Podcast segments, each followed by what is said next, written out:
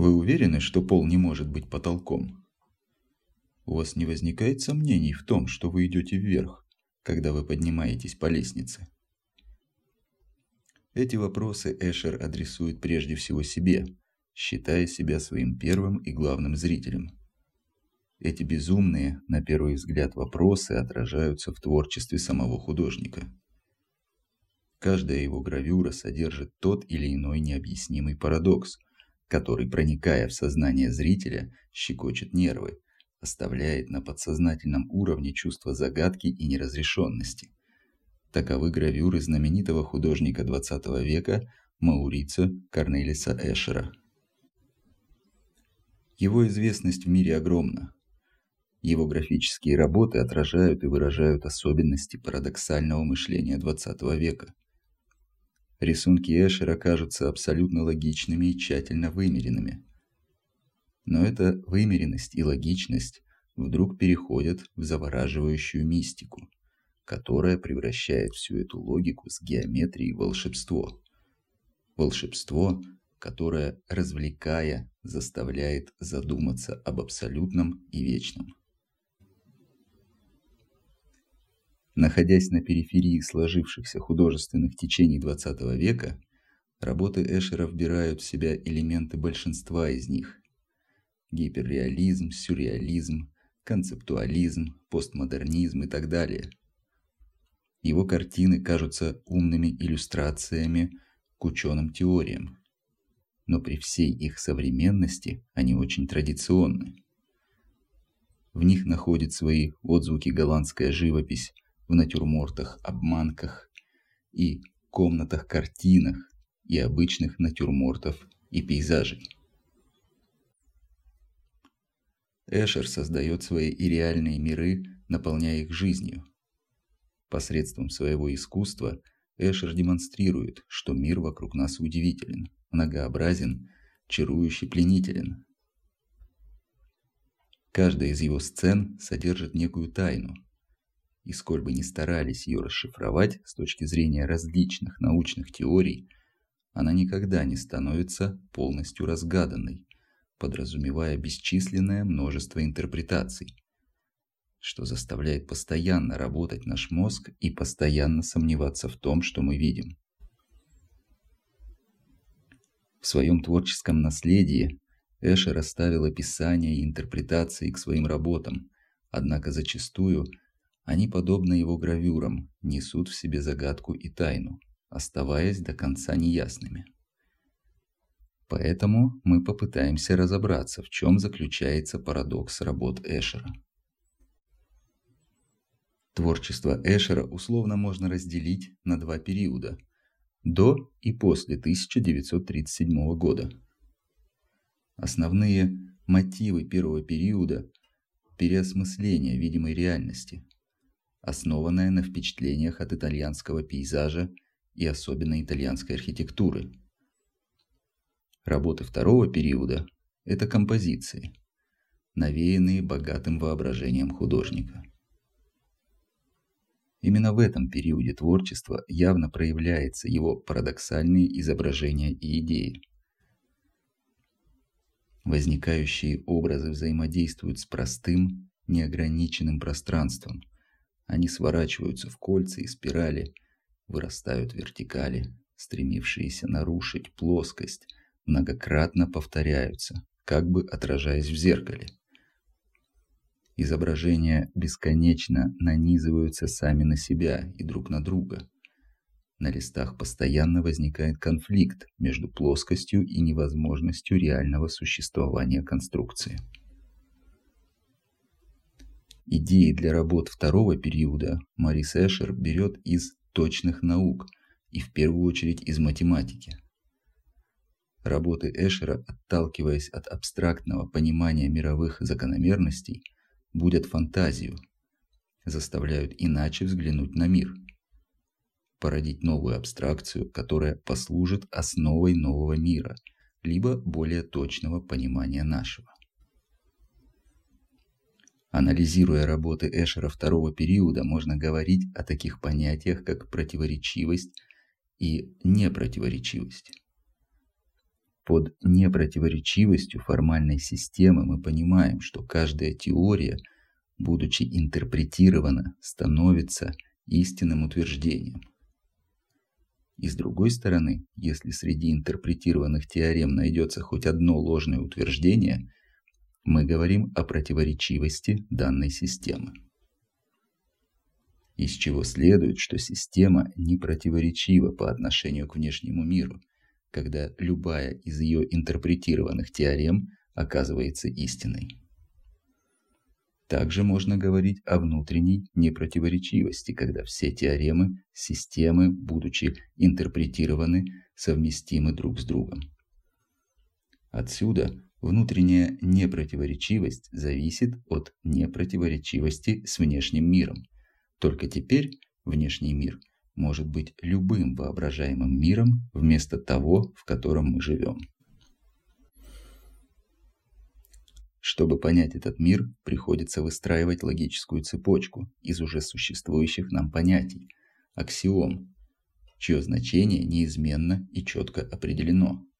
Тем самым мы приходим к непротиворечивости системы. Примером может послужить гравюра Эшера «Относительность», изображающая мир, наполненный парадоксами и нереальными законами.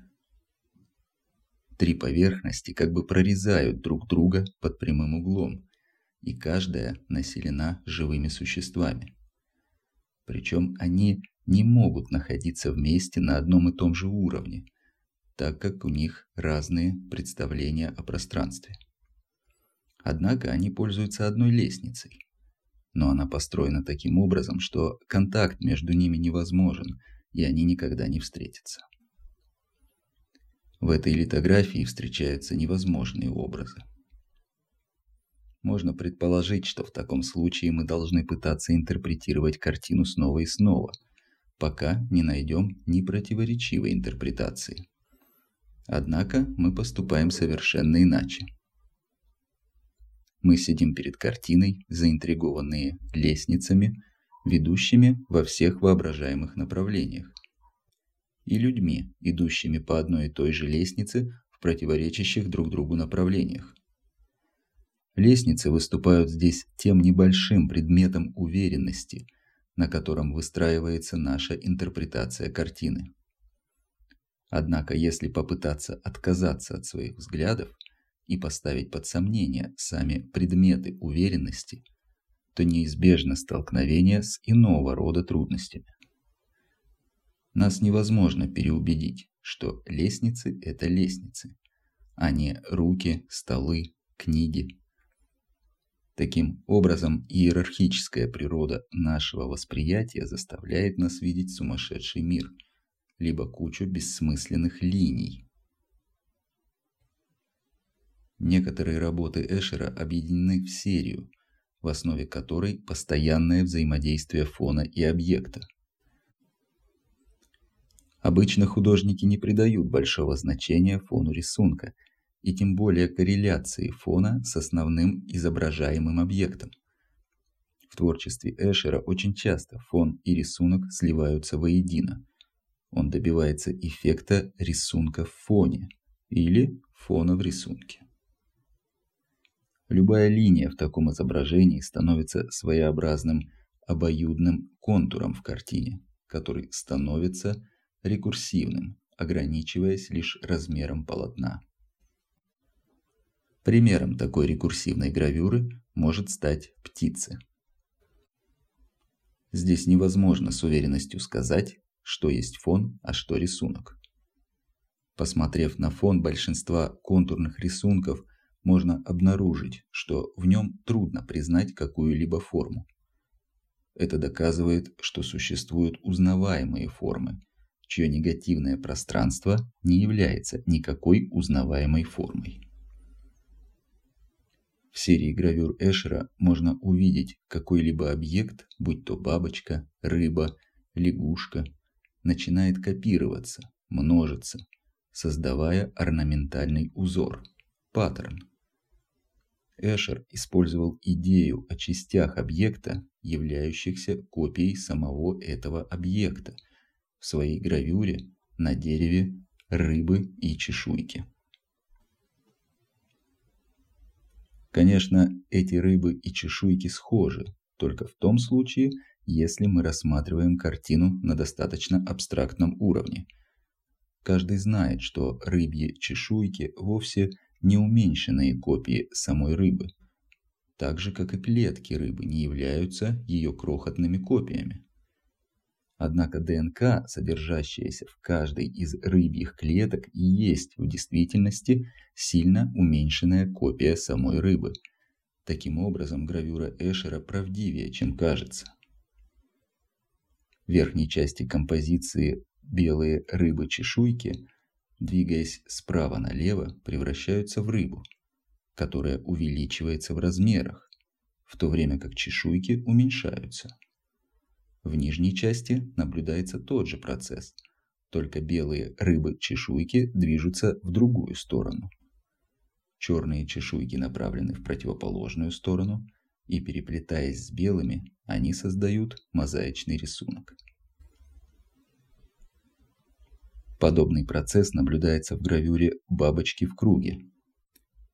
Что объединяет всех этих, на первый взгляд, абсолютно разных бабочек в единый орнамент – Данный эффект достигается путем детальной проработки каждой из частей бабочки, наделяя каждую в отдельности определенной функцией. Таким образом, каждая деталь – это микрочастица, атом в созданном Эшером мире, которая несет в себе функциональную информацию. Используя их в определенном соотношении и пропорциях, Эшер замыкает свою гравюру в повторяющийся паттерн. Некоторые из работ Эшера содержат в себе парадокс сочетания двухмерных и трехмерных образов. Наглядным примером может служить гравюра «Волшебное зеркало». На ней представлен с одной стороны обыденный натюрморт с зеркалом и сферой, находящимися на клетчатой поверхности, на которой изображены маленькие грифоны, представленные в виде узора – с другой стороны, перед нашими глазами происходит невероятное явление. Узоры материализуются, и откуда-то извне появляются столь же реальные грифончики, как изображенные сфера с зеркалом. Причем появляются они постепенно. Вначале мы видим крыло, затем мордочку и только потом всего грифона. Такое появление извне – говорит нам о каком-то волшебстве, происходящем в картине.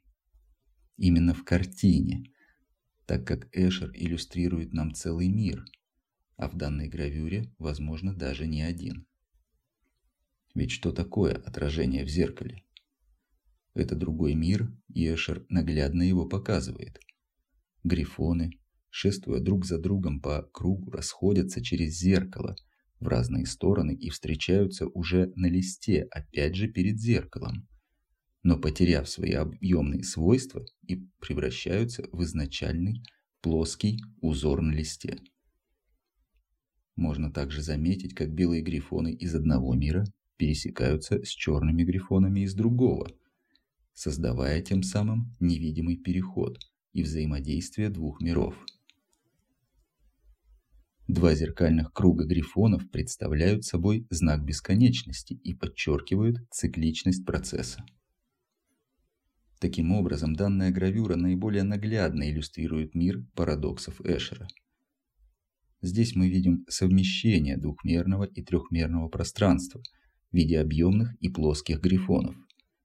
Здесь присутствует характерный художнику мотив упорядоченного членения плоскости – также можно наблюдать тему бесконечности и замкнутой петли.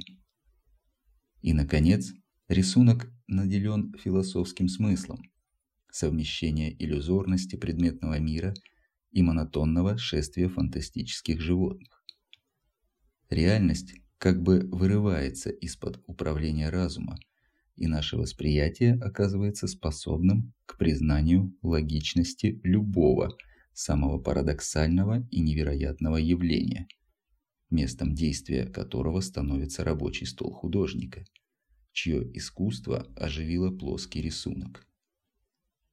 крошечный фрагмент бытия оказывается наделен огромной силой преображения, заставляющей мир балансировать на грани возможного.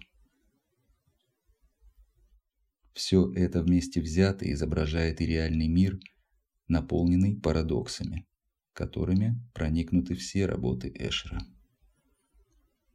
В своем творчестве Эшер постоянно манипулирует пространством, формами, размерами и объектами, создавая те самые нереальные новые миры, которые играют с нашим воображением и подсознанием. Однако, если разобраться и попристальнее вглядеться в его работы, можно увидеть их структуру, тривиальность использованных элементов. И становится очевидно, что этот парадокс происходит не в картине, а в нашем мозге, с которым и играет гений парадоксов Эшер.